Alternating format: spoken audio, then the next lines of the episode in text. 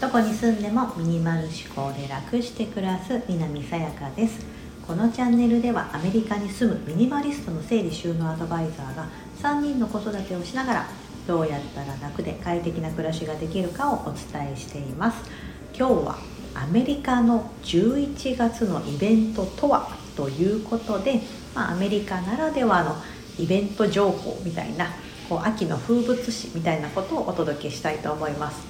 前回10月の末のハロウィンのことをちょっとお伝えしましたので今回はそれの11月バージョンです。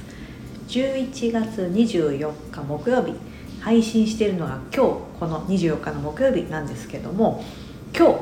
まさにこの日が一大イベントの日でございます。サンクスギビングと言いまして日本語訳だと感謝祭。と呼ばれるものになります。 Thanksgiving ありがとうをなんかまあ与えるみたいな感じなんですけどで、えーと、もう一つがブラックフライデー黒い金曜日 と書いてブラックフライデー。これもあの今その Thanksgiving とセットでこうなってる。これはブラックフライデーは新しいイベントですね。であの、まあ、そもそもサンクスギビングこの24日の木曜日サンクスギビングは何かと言いますとその食べれることに関しては収穫祭みたいな感じでも言われるみたいですが結構昔からそのいろんな宗教になんか通ずるみたいですけどそのあの食べれることに感謝しましょうっていうことで、えーと、代表的なの代表的なのが七面鳥ターキーをあ、まあ、あのお丸ごと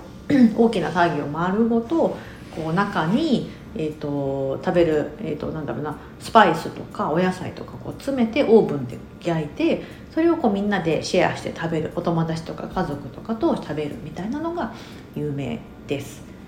で、えーと、この日サンクスギビングの日はですねお店が閉まりますほぼほぼほとんどのお店が閉まりますいつも空いてるあのグロッサリーストアスーパーマーケットトレジャー・ジョーズとかなんかそういったところもね閉まったりするのであの皆さんその日までに買い物に行きます。でお正月元旦って日本もねあのねコンビニとかね開いてたりしますけど通常のスーパーで閉まったりするじゃないですか。元旦だけは、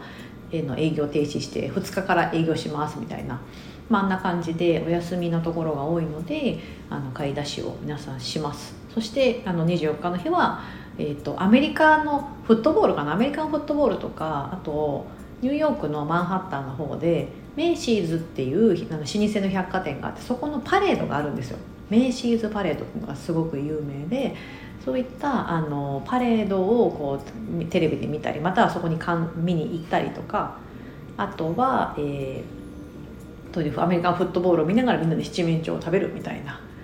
そういった感じの結構ファミリーデーみたいな感じだったりします。これが Thanksgiving です。そしてうんと、金曜日かブラックフライデーと呼ばれる日でこの日は何かと言いますと一大セールの日です、えー、一番値引き率が高いって言われてるのかな。今だとなんオンラインとかで、えーと、そのブラックフライデーの日はすごい半額または 60%70% オフとかなる商品が出てきたりして皆さんこの日にこうお目当てのものを買うとかブラックフライデーの日は通常お店のオープンの日が例えば朝から空いてるけどもあのお昼からしか開かなくて、えっと、その日からその時間からあのセールが始まるとか、うん、あのなんかそういった感じでこう買い物の日って感じですかね。この11月今年は11月24日25日、えーと第4木曜日と第4金曜日なのでこの日が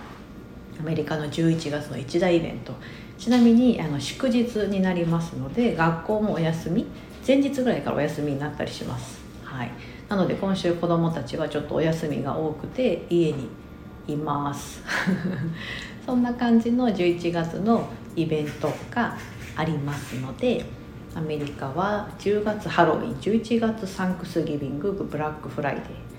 という感じでまた12月の時はね、まあ、12月はもちろん皆さんご存知の通りクリスマスなんですけども、まあ、そういったふうに、まあ、月ごとにちょっと一大イベントというのが待ち構えているちょっと忙しない冬の 一大イベントになります。別にあのちなみに我が家の場合はあのサンクスギビングだからといって七面鳥を焼いたりとかあのあまりやらないですしブラックフライデーだからといって何か買うかっつったら買わないんですよね。そこミニマリストなので特になんかその特にこ